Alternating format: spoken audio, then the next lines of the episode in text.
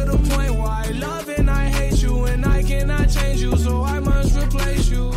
Olá, eu sou Carol Prado e esse aí que você está ouvindo é o Juice WRLD, um cantor que era uma das maiores promessas da nova geração do rap, mas morreu aos 21 anos. A causa oficial da morte dele não foi divulgada, mas segundo a imprensa americana, Juice teve uma convulsão no aeroporto de Chicago, nos Estados Unidos. Ele chegou a ser levado para o hospital, mas morreu logo depois.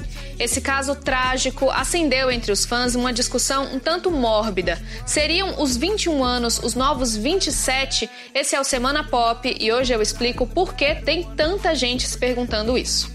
You left me falling and landing my grave. I know that you want me dead. É uma coincidência bem triste, mas o próprio Juice WRLD cantou sobre isso antes de morrer. Numa música do ano passado, ele fala sobre o Clube dos 27 e diz que agora é diferente. Muitos não estão conseguindo nem passar dos 21.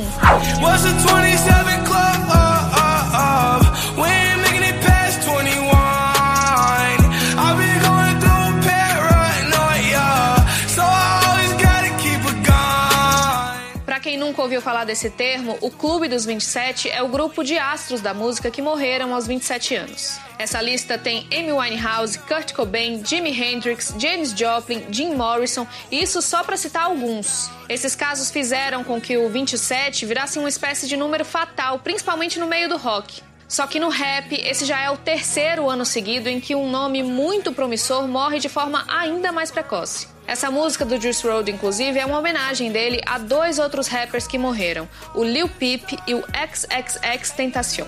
Esses três cantores tinham muita coisa em comum, os três eram nomes fortes do gênero conhecido como emo rap.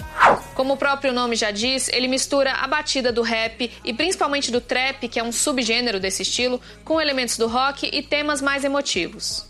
Muitas letras falam sobre tristeza, depressão, morte, abuso de drogas e violência. A morte do Lil Peep foi em 2017. Ele também morreu aos 21 anos, como Juice WRLD. A causa foi uma overdose. Ele publicou um vídeo horas antes de morrer dizendo que tinha tomado medicamentos prescritos e que estava bem, não estava doente. Pip deixou muitos fãs desolados. Na época, a fama dele estava crescendo muito rápido, tanto que a Pitchfork, uma das publicações mais importantes da música, definiu ele como o futuro do emo. Depois da morte dele, a atriz Bella Thorne, que namorou Pip, publicou uma homenagem. Ela escreveu: Pip, você merecia mais da vida. A vida não fez justiça à sua grandeza. Já a morte de XXX Tentacion chamou a atenção para casos de violência no meio do rap. Ele morreu depois de ser atingido por vários tiros em plena luz do dia em Miami, nos Estados Unidos. O rapper tinha só 20 anos. Depois da morte, centenas de fãs foram às ruas em Los Angeles para fazer um tributo a ele. XXX Tentacion tinha chegado à parada da revista americana Billboard. O álbum dele foi um dos mais vendidos de emo rap.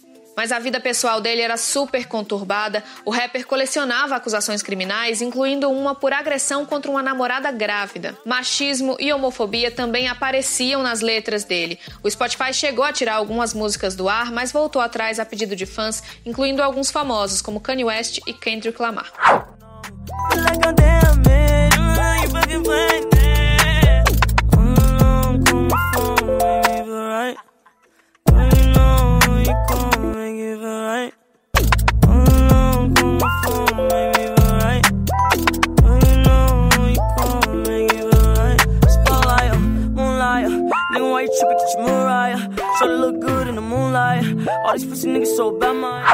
Bom, muita gente diz por aí que o rap é o novo rock, mas a gente torce para que ele não seja também o novo dono dessa maldição da perda precoce dos nossos ídolos. O Semana Pop fica por aqui. Se você está me ouvindo em podcast, não esquece de seguir aí para não perder nenhum programa. Até semana que vem. All these pussy niggas so bad, man.